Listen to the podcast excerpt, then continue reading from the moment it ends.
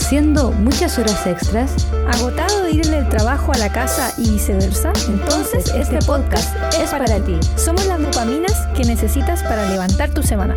Yo soy Catalina. Y yo soy Natalia. Este es un espacio para informarnos sobre lo que está pasando en estos tiempos y conversar abiertamente sobre lo que nos preocupa como miembros del equipo de salud.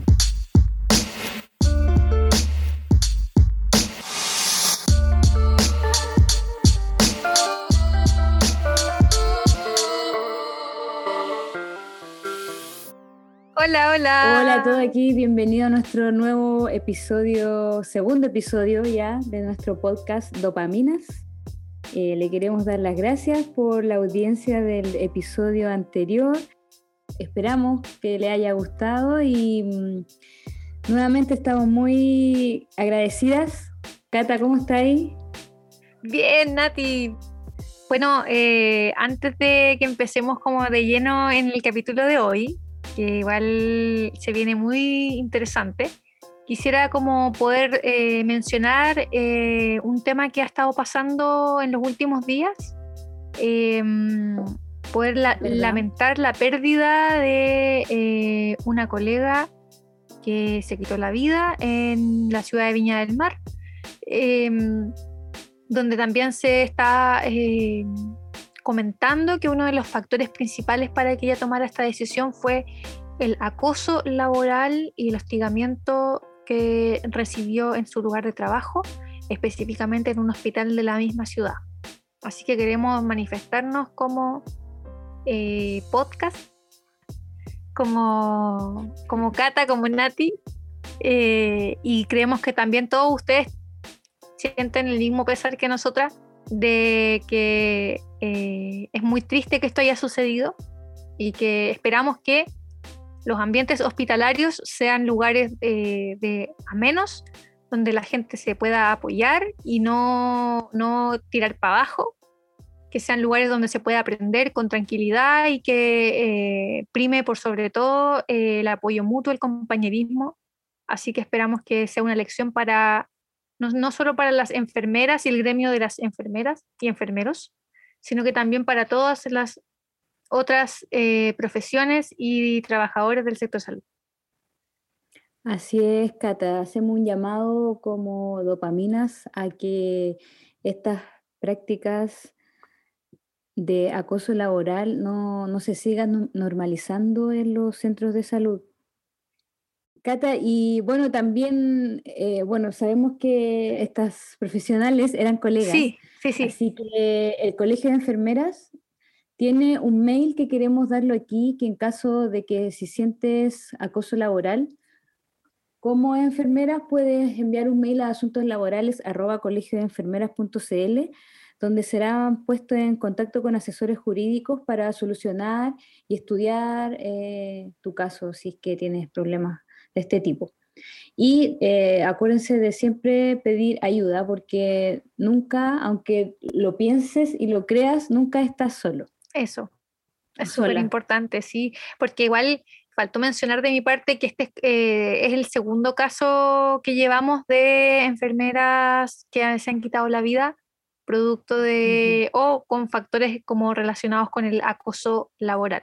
Así que súper bacán el dato que nos acabas de dar, Nati, porque de verdad que si no es a nosotros mismos, podemos conocer a alguien que esté pasando por algo similar y también ojalá que los otros gremios y otros profesionales de la salud también generen estas redes de contacto y apoyo para poder evitar eh, que las situaciones como estas lleguen a consecuencias fatales como lo acabamos de, como hemos visto en el fondo en los últimos días que sucedió con esta colega.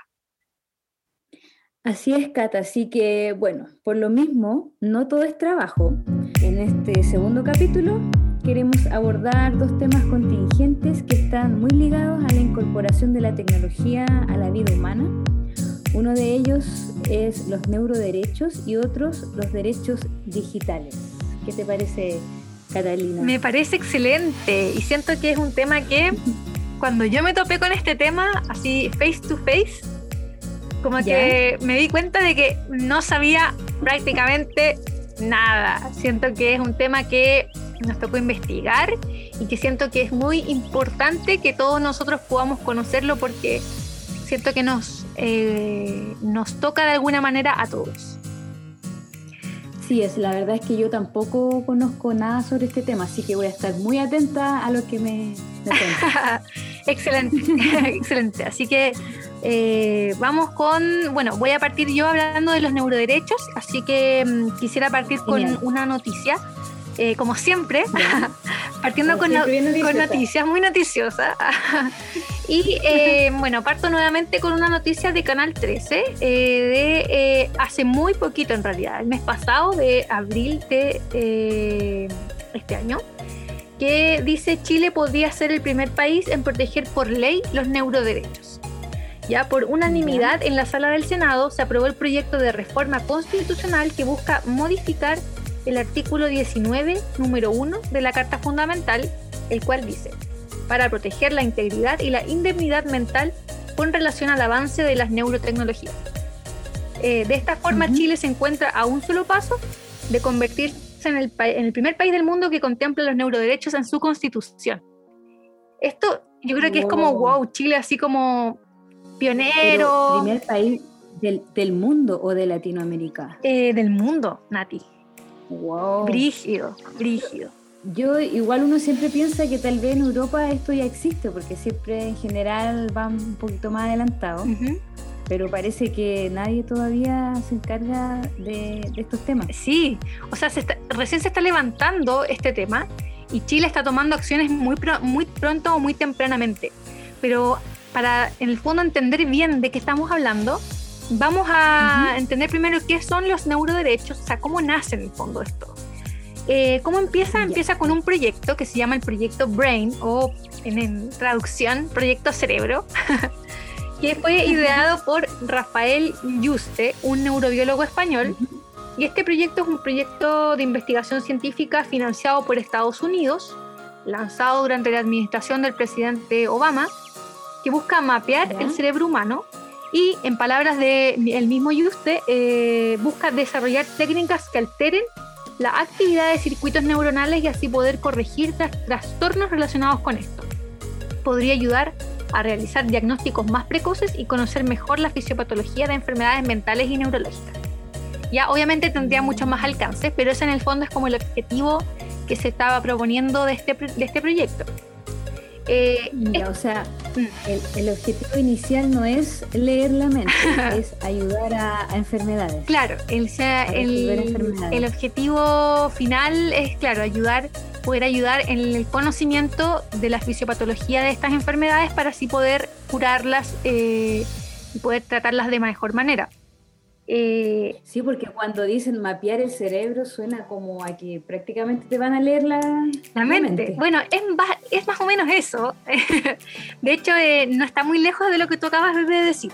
Mira, este mismo neurobiólogo, eh, en una charla que hizo al Congreso Futuro en 2019, dijo que podía conectarse la mente humana a la red y así aumentar el conocimiento, realizar en el fondo una interfaz cerebro-computadora en el fondo esto él cuenta que ya, ya se está haciendo, que se hace... pero eso sería, me imagino como, me acuerdo de la película Matrix, donde Neo, tenía que aprender a andar en helicóptero, a manejar un helicóptero, y como estaba conectado a la red, su cerebro, le colocaban un, chip y él aprendía en un segundo, eh, era experto en, Exacto. en manejar helicóptero. O sea, para allá vamos. Claro, es como, eso en el fondo es como la interfaz que propone este científico.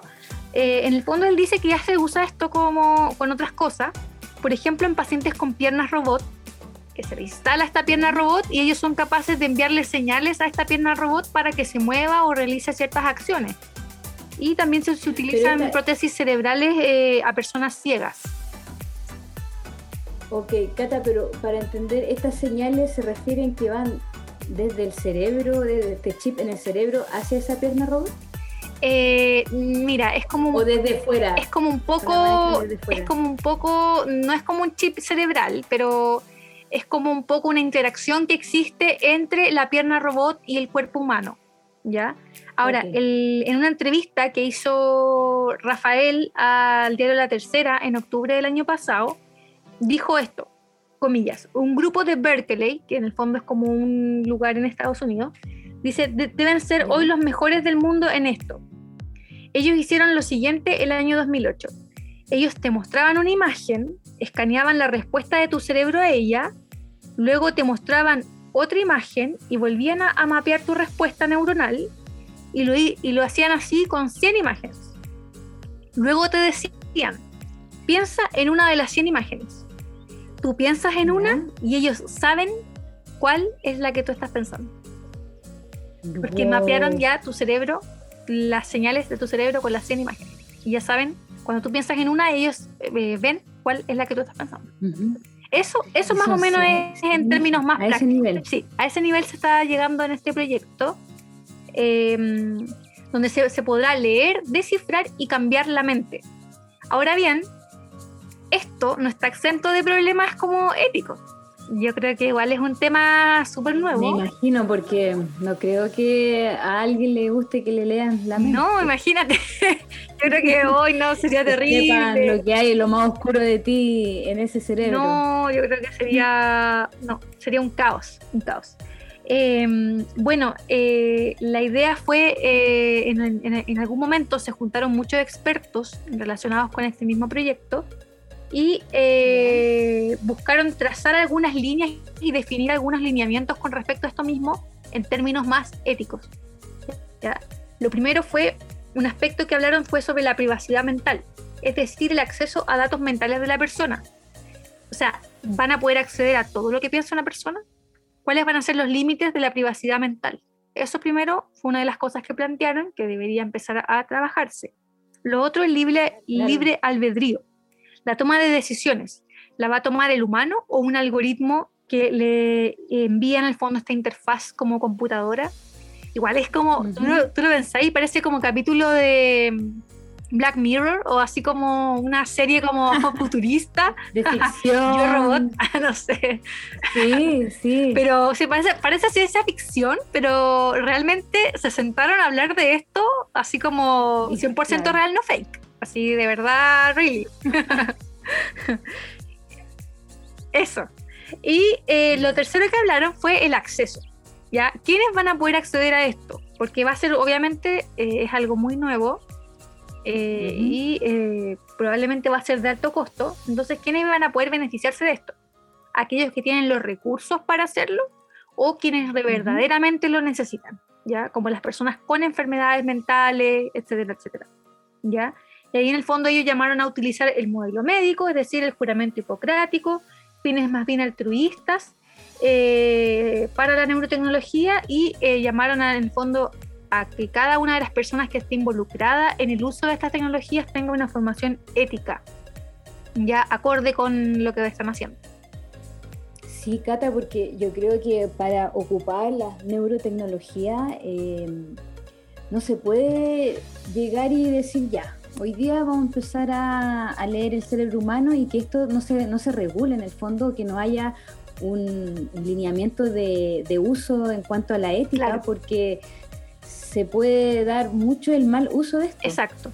Lo que ellos llaman es, eh, en el fondo, a citar a la Declaración Universal de Derechos Humanos y ellos llaman a añadir algunos eh, derechos que llaman los neuroderechos, como llamamos a esta parte del capítulo, eh, para que pudieran cubrir estos problemas y poder abarcar estas áreas de conflicto para poder resolver qué se va a hacer en caso del uso de estas tecnologías. ¿Ya? Oye, Cata, hace poco salió una noticia que hablaba de, este multimillonario Elon Musk, no sé si lo conoces. Sí, sí, sí. Ya, Elon Musk tiene varias empresas, SpaceX y bueno, varias. Una de estas se llama Neuralink. Ya. Ya, eh, donde hicieron un experimento hace poco que a un mono le pusieron, como decís tú, tal cual, le, instalaron un chip en el cerebro. Ya. Y eh, a este mono lo hicieron jugar un videojuego. Ya. Pero el videojuego él lo estaba controlando con la mente, telepáticamente en el fondo. No. Entonces, ya estamos, claro, ya estamos haciendo como prácticas y la idea de, este experimento también, eh, Elon Musk también tiene fines eh, para ayudar a, enfermedades. Lo que sí es controversial es que él ahora eh, quiere ocupar este mismo experimento en humanos. Entonces, ahí sí, tenemos obviamente está súper sí, está súper regulado todo el tema de los seres humanos desde que se inició la Declaración Universal de Derechos Humanos, después de todas las atrocidades cometidas después de la Segunda Guerra Mundial. En el fondo, em, eh, igual es como un tema eh, muy controversial para la ciencia, básicamente, porque se entiende que ellos quieren lograr cosas eh, que mejoren la calidad de vida de los seres humanos, pero experimentar con otros seres humanos para lograr eso, igual es, sigue siendo un tema muy controversial pero qué heavy lo que me contaste porque siento que se está avanzando desde distintos frentes, o sea, no solamente el proyecto Brain, eh, sino que otros, otras personas con los recursos eh, están avanzando también en esto, o sea, es una casi como una carrera eh, neurotecnológica. Claro, y, y, en estos momentos, al parecer, como me dices tú, no hay regulación de los neuroderechos. No sé si existe países que tengan establecido neuroderechos? Eh, mira, aún está un tema que está súper como incipiente y Chile por eso está como pionero en esto porque se está haciendo cargo, bueno, no lo mencioné, pero el senador Guido Girardi es el que está a cargo de la iniciativa, apoyado por eh, eh, Rafael Yuste, que en el fondo ya él vendría siendo como una voz un poco más extranjera en relación a esto y también por, eh, si no me equivoco, el rector de la Universidad Católica, eh, Ignacio Sánchez, también estaba un poco apoyando este proceso. Así que igual eh, siento que se está recién iniciando, como tú, decías, como tú dices, y esto obviamente no está exento de algunos detractores, o no sé si detractores, pero algunas personas que ven esto con ojos mucho más críticos. Y es así como en el CIPER, el Centro de Investigación Periodística, en diciembre del año pasado, lanzó una columna que se llamaba Neuroderechos, razones para no legislar. Y ahí hablaba, eh, bueno, esta columna se basó en una investigación del Centro de Investigaciones de Filosofía y Derecho y Derecho Penal de la Universidad de Valparaíso, donde en resumen planteaban que se estaba legislando sin entender bien lo que se está queriendo proteger. O sea que en el fondo mostraban algunas carencias que tenía en sí mismo el proyecto. Bueno, si quieren profundizar mucho más, está disponible en CIPER el, la columna por si la quieren leer. que yo creo que igual es un tema que hay que, como se dicen ahí, antes de legislarlo, hay que estudiarlo un montón porque es un tema súper nuevo y yo creo que ningún político eh, lo ha visto o ha escuchado de esto ah, eh, con tanta antigüedad sino que está, es tan nuevo que tienen que estudiarlo bien antes de tomar decisiones tan importantes como son los derechos humanos. Exactamente. igual, es, igual es algo que... Sea, sea neuroderecho o, lo que venga, todo viene de la base de los derechos humanos. Exactamente. Y bueno, eh, como para cerrar un poco el tema de los neuroderechos, en eso estamos, en el fondo está este proyecto en el Senado, está pasando, estas cosas están pasando, pero igual el mismo neurobiólogo que ya les he comentado de este proyecto, él en algún momento dijo que grandes compañías están interesadas en el proyecto Brain, como Google y Facebook. ¿ya? Y eh, en el fondo, entender el cerebro, el, perdón, entender el funcionamiento del cerebro puede revolucionar la tecnología que usan estas empresas, porque a ojos de él, los algoritmos de Google son algoritmos matemáticos basados en entendimientos superficiales del cerebro. ¿ya? O sea, o sea Google y Facebook están muy atentos a lo que está pasando con este proyecto porque ellos quieren utilizar esta tecnología para sus propios fines, en el fondo, eh, o sus empresas.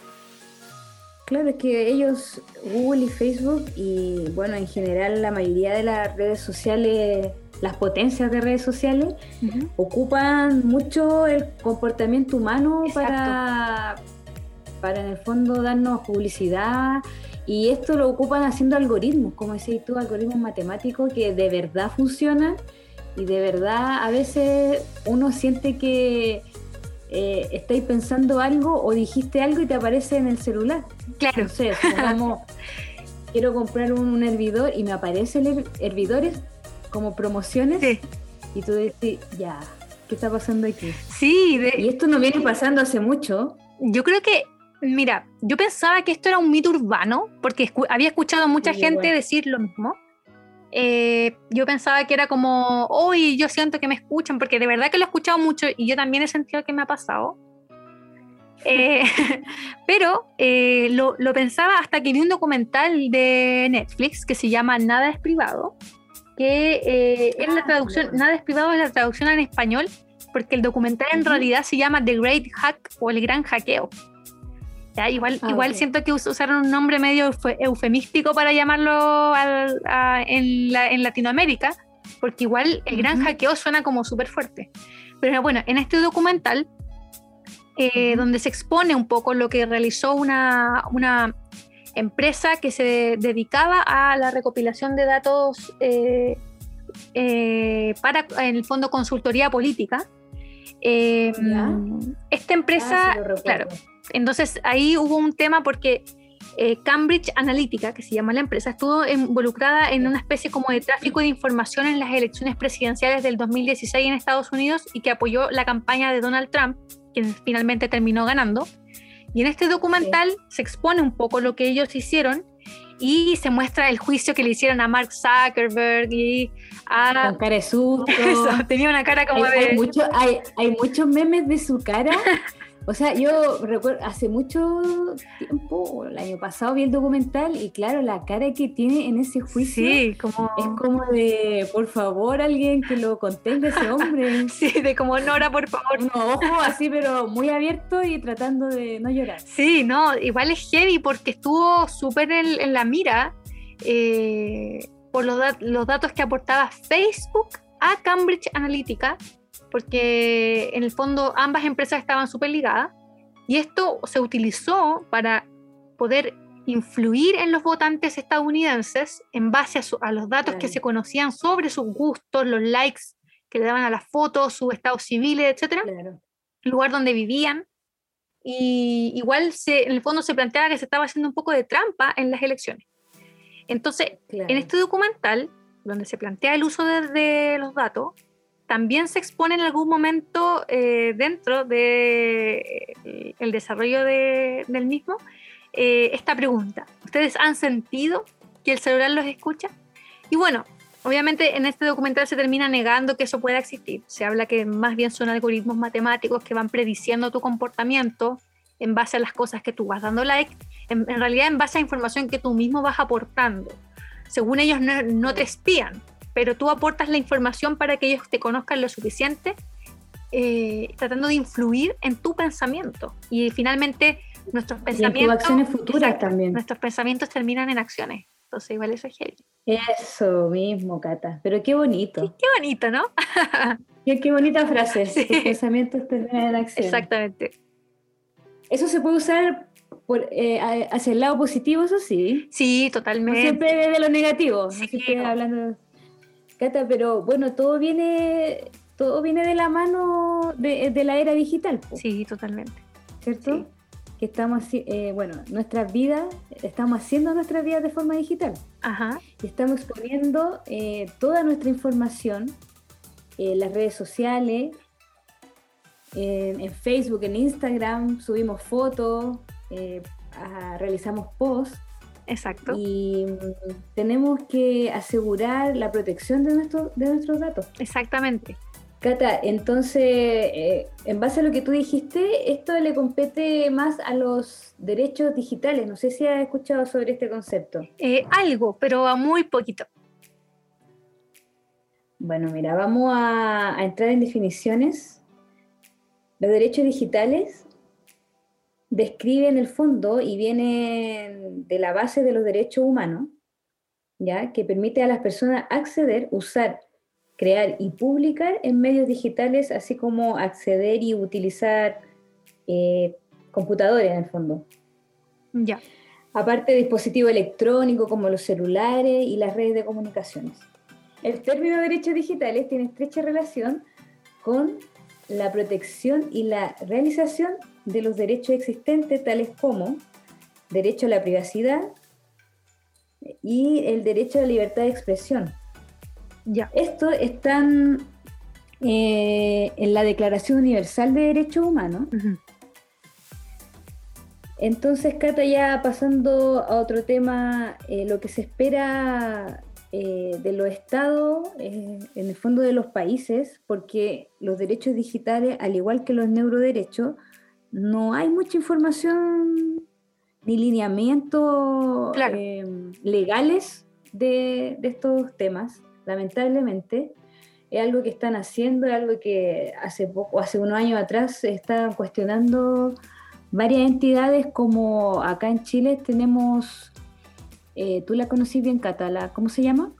Eh, es una ONG. Sí, derechosdigitales.org es la página. Y, claro, es una mm, ONG que se llama eh, Derechos Digitales eh, una organización de alcance latinoamericano independiente y sin fines de lucro que se fundó en el año 2005 y que tiene como eh, objetivo fundamental el desarrollo, defensa y promoción de los derechos humanos en el entorno digital, lo que tú nos acabas de mencionar. Entonces, el uso de los derechos digitales eh, lo, está inmerso en el ciberespacio, Coscata. Ya. Que suena a muy futurístico sí. ciberespacio, pero el ciberespacio existe hoy. Es como un espacio virtual, pero es un espacio. que igual me, cuesta como poder imaginármelo, es como un espacio que está, pero no está, pero está. Exacto, es como, la nube. Ah, claro, la nube, eso. Porque la nube no es una nube, es como una nube que también es nube, pero no nube. Eso, eso. El ciberespacio, Cata, es em, una dimensión diferente en otra dimensión. Wow. Es diferente al espacio terrestre, aéreo y marítimo. Ya. Que eh, en el fondo no es algo tangible, pero que requiere políticas de regulación. Ya. Entiendo perfectamente. Aquí en Chile, Cata, como para entrar en actualidad, así como los neuroderechos, también hay proyectos de derechos digitales. Hoy en día aquí en Chile no tenemos eh, una política de derechos digitales. Ya. Sí tenemos una política de de derecho a la privacidad de datos, porque están, esas son la base de la, de la Declaración de Derechos Universales. La política de privacidad de datos eh, data del año 99 aquí en Chile, que está regulada por, por el Estado, ¿Ya? que en el fondo protege los datos de los chilenos. Ya. Pero como estamos en la era digital, nadie protege tus datos en, de forma... no hay un ente regulador ya. de los datos digitales. No hay como una como un departamento, por decirlo así, o que, se dedique como específicamente a eso. Exactamente, y la ONG de Derechos Digitales, que está aquí en Chile, pero que abarca aquí a toda América Latina, sí. la posición de, de, la, de esta ONG de los Derechos Digitales, que ha participado de procesos legislativos en distintas iniciativas, porque son un grupo de abogados, como decías tú, en distintas iniciativas de la, de la actual ley de datos personales. Eh, este proyecto fue, comenzó en el, en el gobierno de la, de la expresidenta Michelle Bachelet. ¿Ya? Y esto, esta ONG dice que Chile merece contar con una agencia de protección de datos de carácter administrativa. Ya. Entonces, lo que quieren ellos es que sea una agencia independiente pero para esto se necesitan recursos. Por eso aquí ha costado que la parte legislativa acepte esta agencia reguladora de los derechos digitales. Mm. Pero están trabajando para eso eh, en, estos momentos aquí en Chile. Ok. Y se basan como ejemplo en España, ya existe una, una agencia que se llama Agencia Española de Protección de Datos, que ellos regulan los derechos digitales en España y de hecho los tienen nombrados y todo que son, son varios. Ya. Y esto, Cata, va ligado, supongamos, para dar datos estadísticos, si nos preguntamos cuáles son los países más conectados en el mundo, el, el país más conectado en estos minutos es Estonia. ¡Wow! Estonia. Yes. ¿Dónde queda Estonia? Ah. ¿Qué es Estonia? Ah. ¿Qué es Estonia? Mira, los países más eh, conectados son Estonia, en el segundo lugar Finlandia, tercero Israel, cuarto Canadá y el cinco sería Corea del Sur. Wow, o sea que eh, Latinoamérica no. Bueno, lamentablemente Latinoamérica dentro de los países más conectados no está, pero Chile ostenta eh, una de las mayores tasas de Internet, de uso del Internet en América Latina, que hoy en día está en el 80% de su población conectada. Ya, o sea, igual harto. un montón. Sí, igual mucho, 80% de la población conectada. O sea, eso es, lo encuentro súper bueno en verdad. Sí, sí, es bueno, pero igual tiene igual siempre como, como todas las cosas, tiene su, su ojo ahí, porque igual uno se va dando cuenta que la edad eh, de los niños eh, cada día es más eh, temprano el, el acceso y el uso de dispositivos tecnológicos y por otra parte también eh, las personas hoy en día pasan un promedio muy elevado de horas al día conectado. Eh, entonces hay gente que trabaja incluso con el tema de las redes sociales. Entonces, de alguna manera el, cambio de la sociedad chilena eh, ha ido acompañándose de cada vez un mayor uso de tecnología. Así es, Cata. Y si bien no tenemos una lista de derechos digitales aquí en Chile em, que legalmente estén establecidos, sí tenemos ciberseguridad. Ah, ya, muy bien. La ciberseguridad o la seguridad informática es el área relacionada con la informática y la telemática que se enfoca en la protección de la infraestructura computacional y todo lo vinculado con la misma, especialmente la información contenida en una computadora o circulante a través de las redes de computadoras. Cata, la Política Nacional de Seguridad se articula en varios ejes. Uno de ellos es el objetivo a largo plazo orientado hasta el año 2022, del 2017 al 2022, siendo su principal objetivo lograr para Chile un ciberespacio libre, abierto, seguro y resiliente. Igual, entonces, Nati, como para ir como entendiendo un poco la situación en la que nos encontramos en Chile. Eh, Chile entonces está como eh, tomando pequeños pasos, pero, o sea, en el fondo Chile tiene una buena propuesta de ciberseguridad, tiene un buen sistema de, de, ciberseguridad, pero no ha entendido ni ha desarrollado tanto lo que son los derechos digitales. Entonces, eh, todo esto se da mucho en lo macro, se da mucho en lo que, en que necesitamos legislación, necesitamos protección de parte de entidades, eh, pero por ejemplo, ya llevándolo más a nosotros mismos.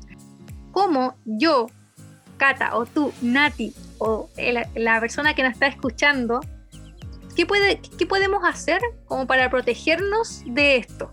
¿Hay algunas, hay, hay algunas acciones que pudiéramos tomar como para poder eh, autoprotegernos digitalmente?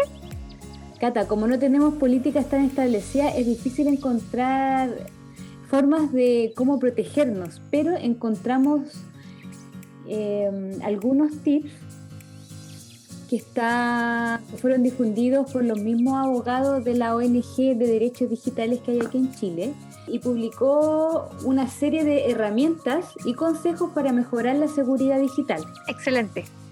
Quisiera saberlos. Me interesan.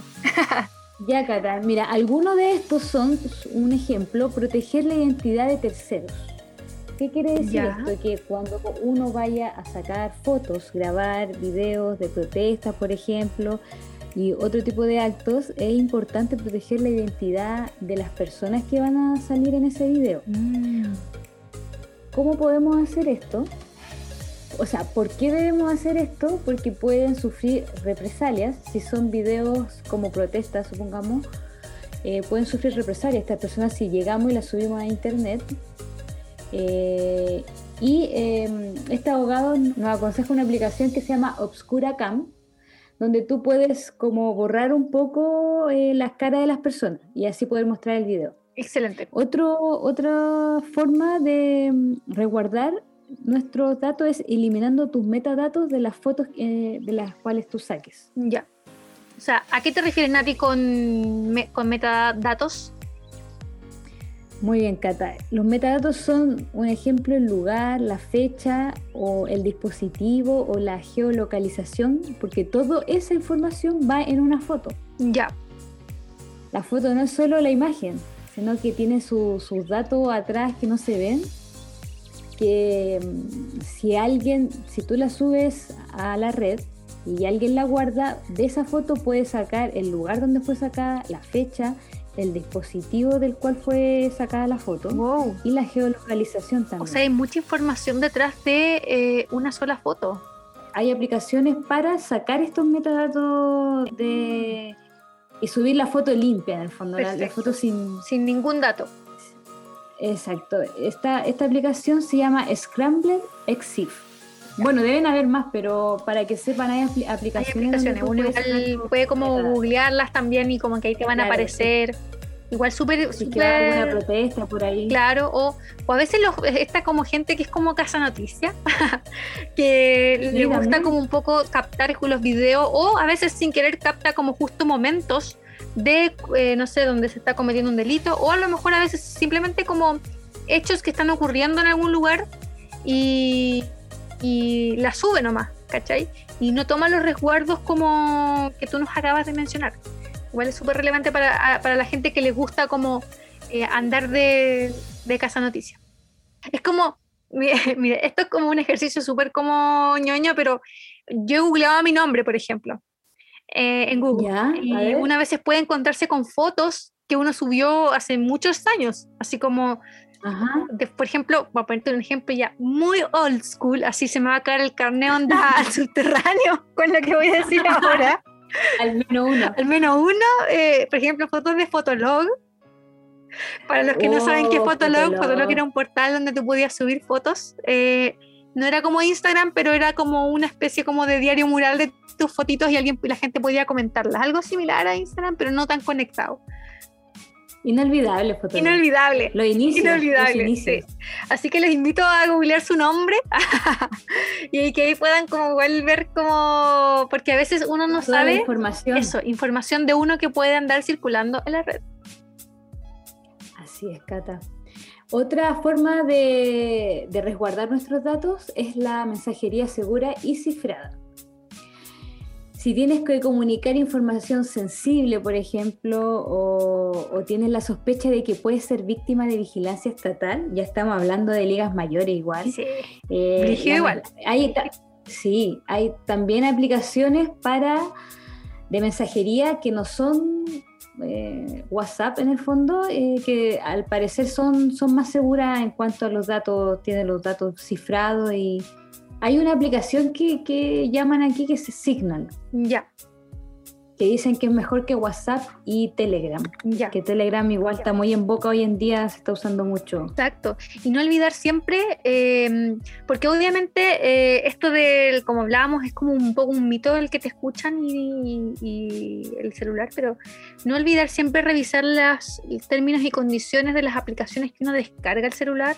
qué permisos le estoy otorgando a las aplicaciones, qué permiso les estoy dando a los programas que estoy descargando pueden acceder a qué, a mis fotos, pueden acceder a mis archivos, pueden acceder a mi información de internet, a mi historial de visualizaciones, ¿a qué pueden acceder? Siempre revisar los términos y condiciones. Uno como que dice, acepta los términos y condiciones, ya, ticket, ok, ya, descargar rápido porque quiero la aplicación ahora. Pero si uno, es, es, verdad, Cata, lo que sí, igual cuando uno dice acepta, quiere leer los términos y condiciones y te sale un papiro de términos y condiciones que tú, o sea, nadie lo va a leer, o sea, igual es un poco, podrían igual resumir un poco lo ¿Cierto? Y igual siento que lo hacen muy poco amigable. Debería haber como un video que era como, eh, a grandes rasgos nuestros términos y condiciones son estos, pero en realidad lo hacen muy poco amigable, como tú dices, como en el fondo tú a veces, no sé, querés descargarte una aplicación rápido, a lo mejor como para sacar fotos o arreglar una foto o quizás para qué otra cosa. Y darte el tiempo de leer, como tú dices, ese manuscrito como gigante, igual es como, no. Entonces, igual, si tienen tiempo, háganlo. Esa era la recomendación. Exacto. Eh, y muy interesante el tema que acabamos de hablar, eh, un tema que eh, nos, nos eh, toca desde la perspectiva macro, ¿cierto? Como miembros de una sociedad que está cambiando, de una sociedad donde se está experimentando cada vez más con el cerebro humano, una sociedad también en la que estamos cada vez más conectados, como daba y tú, Nati, las cifras, muy conectados a redes, muy, muy tecnologizados súper importante saber eh, qué, qué, está pasando en lo macro, pero también en lo micro o en lo que es, es, más personal de nosotros, cómo podemos como lidiar nosotros mismos con los datos. Así es, Cata, y hoy ya no tenemos solo el espacio terrenal, sino que ahora también está el ciberespacio. Exacto. Y tenemos que tener políticas eh, legales y de resguardo en el ciberespacio que, que aún no existen y, y ojalá esto no nos traiga tantos problemas en un futuro. Ojalá, esperemos que... Ojalá es que la vida privada siga siendo vida privada. Exactamente, exactamente. Y que no se... El derecho a la vida privada. El derecho a la vida privada, porque en el fondo eh, es un, como tú hablabas, es un derecho humano y por lo tanto debe protegerse. Es, es deber de los países eh, proteger eh, estos derechos, porque en, en el fondo es lo que construye una sociedad más justa. Perfecto, Cata. Excelente. Entonces, comenzamos a despedirnos nuevamente. Sí, bueno, fue un capítulo muy, muy bueno, Nati. Gracias por toda la información que nos diste, de verdad. Un capítulo un poco... Fue eh... un poco para abrirnos nuestros ojos, en realidad. Siento que había, sí, hay, hay, que abrir los ojos a estas cosas. Y nuestras mentes sí, también. Que, sí, no solo, no solo tenemos que saber cosas de nuestra área, sino que saber de todo un poco dicen que, que es bueno también. Exactamente. Así que bueno, los dejamos invitados para el próximo capítulo. Eh, y no olviden conectarse a nuestras redes, ¿cierto, Mati? Sí, tenemos Instagram. Facebook, Facebook no tenemos. no, no, tenemos Facebook porque está muy manoseado, no, mentira. tenemos un Instagram que es arroba dopaminaspodcast. Eh, y obviamente pueden escuchar este capítulo y el capítulo anterior por Spotify estamos disponibles para que también nos manden sus mensajes al direct, eh, al direct de Instagram. Eh, y también eh, próximamente vamos a empezar a subir los capítulos a YouTube. Así que atentos con eso. Exacto, si no, si no tienen Spotify Premium, lo pueden, lo van a poder escuchar en YouTube o en Anchor también. También, estamos en Anchor, exactamente, Nati, qué bueno que lo mencionaste.